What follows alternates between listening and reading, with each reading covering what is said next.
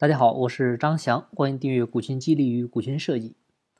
传统的雇佣关系下呢，很简单，我是老板，你是员工啊，我给你开工资，你给我干活，签订的呢也是劳动合同。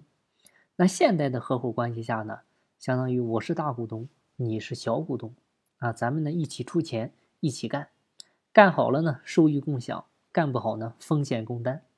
那相比雇佣关系呢？合伙关系呢是更加的牢固和紧密的，所以呢，它也成为了大多数企业现在创业的一个首选模式。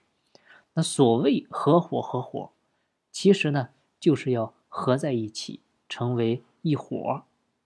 好了，那什么是合伙人呢？其实很多人呢还是没有把它搞清楚。其实两个人合伙呢，啊，就好比是夫妻搭伙过日子，哎，一模一样。你看，合伙人呢是搭伙干事业，但是呢，很多人合伙的公司呢，合伙人最容易犯的一个错误就是把自己太当老板啊。那你敢请问，合伙人就是老板？其实呢，我这里的老板呢，指的呢是说了算的人啊。官方的说法呢叫实际控制人啊。那你说，既然大家都出钱了啊，就应该让大家发言啊，就应该让大家都提建议啊，啊。你不对自己负责，也得对自己的钱负责吧？话虽这么说，哎，我辅导过济南一家企业，啊，就是我们去企业入驻的时候呢，前期调研、方案设计都非常顺利，但是呢，就是在股权激励启动大会开始前半个小时，啊，这个公司的人资总监就找到我，说这个股权激励方案呢是好，但是呢不完美。哎，当时呢我就觉得，嗯。很迟疑，我说这话怎么说呢？他说：“你看，我从家里把自己所有的家底儿都掏出来了，啊，那个可是我这些年辛辛苦苦攒的五十万啊。结果呢，投到公司入股，哎，你还不让我说了算，那我入这股有啥用啊？然后我就反问他，啊，我说你这家公司价值多少钱啊？他说一个亿，啊，一个亿你认不认啊？他说认。好了。”那按公司法的话，是股份比例超过多少可以说了算呢？他说不知道啊，我说是三分之二啊。如果说你能占股三分之二，你也能够在这家公司完全说了算。然后这个时候呢，他就低头不说话了。啊，是的，没错哈，合伙人出钱投资啊，当然是可以发言啊，可以提建议啊，可以呢发表自己的观点的。但是呢，百家争鸣的背后。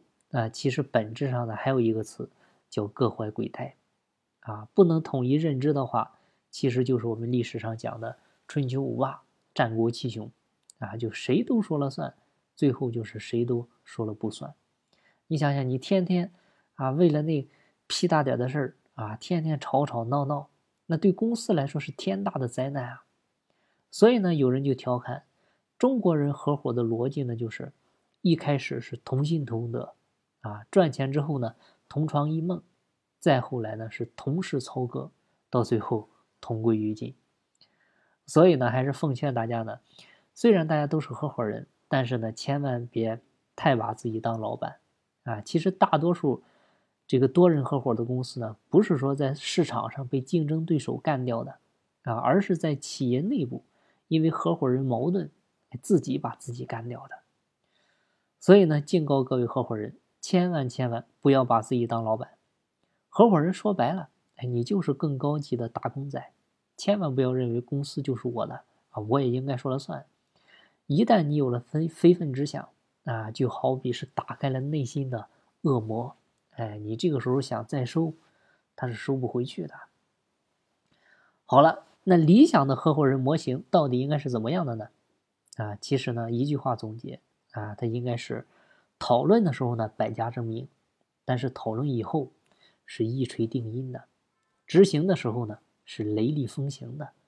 因为小公司呢最大的优势它就是快，而多人合伙啊最容易出现的就是合伙人内耗。所以呢，奉劝大家，虽然大家都是合伙人，但是呢，千万不要把自己太当回事儿。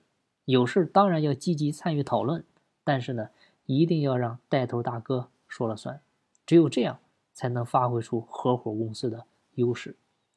好了，今天的分享呢就到这儿，希望对您有收获。有更多股权或者管理方面问题，欢。迎加我微信详细沟通。